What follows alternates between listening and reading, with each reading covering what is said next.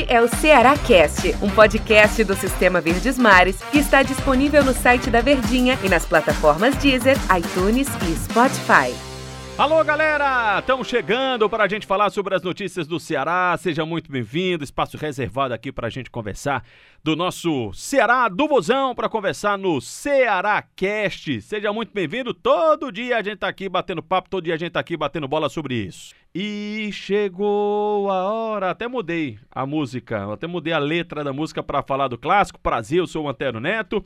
Tô aqui ao lado do Daniel Rocha. Meu amigo Daniel, como é que tá? Tudo bem? Tudo certo? Tudo bem, Anterito? Finalmente chegou a hora.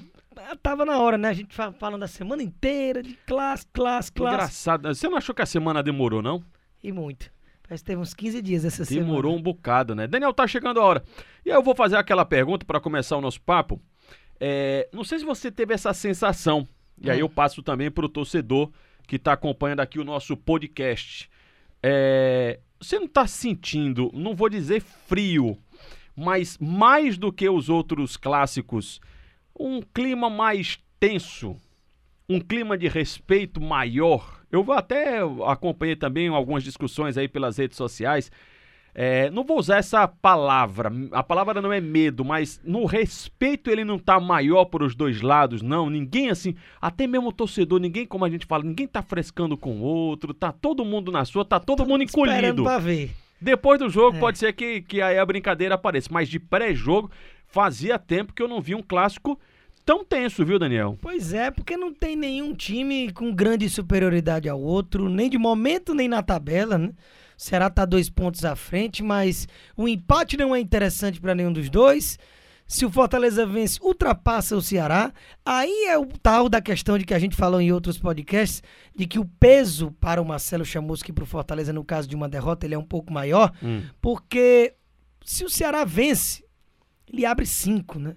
Para o maior rival. Então já dá uma respirada boa, inclusive, com relação à briga do rebaixamento. Já o Fortaleza tem o aspecto de ultrapassar o rival, mas ao mesmo tempo, em pontuação, ainda não chega naquela situação de que pode ficar mais tranquilo, olhando para a parte de baixo da tabela. Mas é importantíssimo para os dois lados o aspecto dessa vitória, mas estão tão iguaizinhos que você não vê realmente a negada tirando onda, Não. frescando. É todo mundo ali calado, não tá tendo nem provocação nem eu do não lado vi, nem pro outro. Eu não vi né? provocação nenhuma. A única, assim, o que eu mais ouvi dos dois lados nas entrevistas durante essa semana é que tanto os, os jogadores do Ceará como os jogadores do Fortaleza, todos eles falaram a mesma coisa. Não, a vitória é muito importante, a vitória é muito importante. Se a gente, se a gente pegar Léo Chu, eh, Samuel Xavier, Wellington Paulista, Romarinho, alguns dos jogadores que falaram, Richard que falou Charles. nessa semana, Charles que falou essa semana, Carlinhos que falou essa semana. Se a gente pegar essa galera aí, os jogadores dos dois times, o, o que eles falaram, claro, que normalmente é isso mesmo, mas assim, eles pontuaram muito, né? A gente tem que vencer o jogo, a gente tem que vencer o jogo, é importante vencer o jogo, é importante a gente vencer o jogo. E do lado das redes sociais, onde normalmente tem uma brincadeira, às vezes o torcedor até mesmo fala, ó, a gente vive o melhor momento, tal, o favorito tem que ganhar, aquele negócio todo. O torcedor acredita, o torcedor confia. Mas eu tô achando que tá todo mundo calado, todo mundo na sua, todo mundo quieto. Sabe que é um outro ponto também que é, deixa esse jogo muito atrativo, porque a partida vai ser às oito e meia da noite. Aquele jogo que do horário que eu, eu não gosto. É um belíssimo horário. Eu não, eu não gosto. Oito e meia da Isso noite. é hora de estar vendo o Fantástico, deitadinho já em casa. Não, é porque já, já bate a depressão que a semana vai começar, Ave né? Maria. Então, quando tá, quando tá terminando a música do Faustão, começando a do Fantástico, a gente já fica, ô rapaz, acabou o fim de semana. Já vem a segunda-feira. Mas aí o domingo ele vai ser mais esticado, né? Porque vai terminar às 10 e meia da noite, 11 horas E da aí é noite. aquela questão, né, também. Se você vai ter uma semana tirando onda ou uma semana sendo chacoteada É. aí a semana inteira, E né? como eu disse, eu não gosto desse horário. Pouca gente gosta, apesar de vai estar praticamente todo mundo dentro de casa. Mesmo que fosse domingo 4 horas da tarde, não dá pra ficar se aglomerando, não pode ir aquele negócio todo. Mas aí, Daniel, Fortaleza e Ceará vão entrar em campo sabendo do resultado dos outros jogos. Exatamente. E aí não é que possa, por exemplo, ah, vamos fazer uma estratégia, não. O único jogo que tem uma relevan um pouco de relevância aí é o Corinthians e Goiás que jogam na segunda-feira. Mas todos os outros jogos já vão ter terminado. Que outros jogos são esses? Por exemplo, o Vasco da Gama, que é. Aliás, vou começar. Transmissão da Verdinha, né? Vasco e Santos. Transmissão da Verdinha, Vasco e Santos. Vou começar, por exemplo, ali com o Corinthians. Aliás, com o Atlético Goianiense, que é o nono colocado. O Atlético já jogou. Ô, Antero, presta atenção. O Corinthians, que é o décimo colocado, joga na segunda contra o Goiás, que é o vice-lanterna. Esse jogo, como eu falo, por quê? Porque o Corinthians pode disparar, né? Pode ir para 36. O Goiás uma sobrevida para 23 pontos, alguma coisa assim do tipo. Depois, o Bragantino. O Bragantino joga às 4 horas da tarde do domingo contra o Atlético Paranaense. Há um empatezinho o aí. empate é a melhor coisa. aí. Melhor coisa. O Bahia enfrenta a equipe do Flamengo fora de casa no domingo às 6h15. Fumo no Bahia. E o esporte joga no sábado contra a equipe do Grêmio jogando dentro de casa. O Grêmio deve estar vindo também com fogo nas narinas pela Ora. eliminação na Taça Libertadores da América e tem aí o Campeonato Brasileiro para conseguir uma vaga direta na fase de grupos. Não sei se isso faz diferença, eu não sei se os jogadores vão pensar nisso, creio que não, mas para nós aqui, até pro torcedor que está mais contido, pro torcedor que está mais quieto, entrar em campo sabendo que, ó, se rolar um empate aqui, não vai ser tão tenebroso, mas ao mesmo tempo pode ser que dê tudo errado na rodada e aí ainda mais se intensifica a responsabilidade de vitória para os dois lados. É por isso que você precisa fazer a sua parte. Primeiro, para não ficar dependendo disso, daquilo, outro, mas aí tem a vantagem já de você já entrar em campo, sendo o último jogo do domingo, sabendo o que é que precisa fazer para atingir determinada colocação. E isso pode, inclusive, fazer com que os times entrem até mais pressionados, né? Vai que tudo dá errado aí na rodada e aí não tem bom.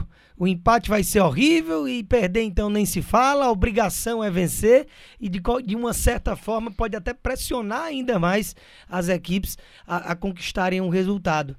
Mas é realmente chama atenção a- o equilíbrio desse campeonato de uma forma geral.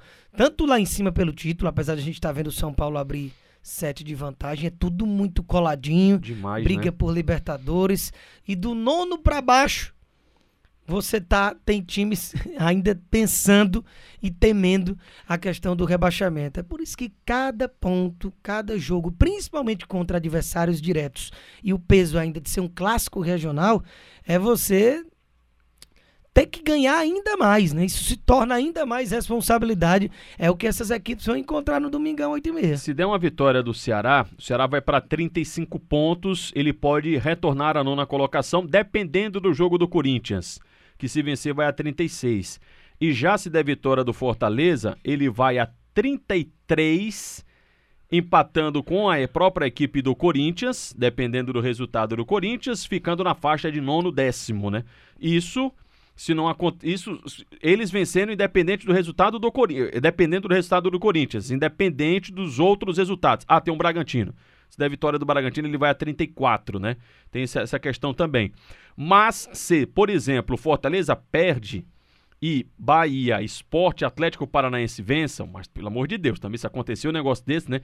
Todos eles ultrapassam Fortaleza, iriam para 32 e o Fortaleza não entra na zona do rebaixamento. Aliás, nem Ceará e Fortaleza entram na zona do rebaixamento. O que pode acontecer é ficar próximo da zona do rebaixamento. Essa proximidade é de quanto? Seria de dois pontos de diferença. Porque o Vasco pode ir a 28 e o Fortaleza ficaria com 30, no caso do Leão, e o Ceará ficaria com 32, aí quatro pontos para o time do Ceará. Mas isso, um cenário terrível de você per- você perder o seu jogo e todo mundo que está atrás de você conquistar resultado de vitória. Entre eles, por exemplo, o Bahia que enfrenta o Flamengo fora, o Vasco que pega o time do Santos, o Sport que enfrenta o, o- o Grêmio e o Atlético Paranaense que enfrenta, visita o time do Bragantino. Se, se essa turma que está atrás vencer e, e, no caso, o Ceará ou Fortaleza perder o seu jogo, aí vai ficar numa situação bem delicada. Eu acho que teremos um clássico equilibrado e se eu pudesse colocar 2,50 no aposta, eu apostaria no empate nesse clássico, viu, Daniel?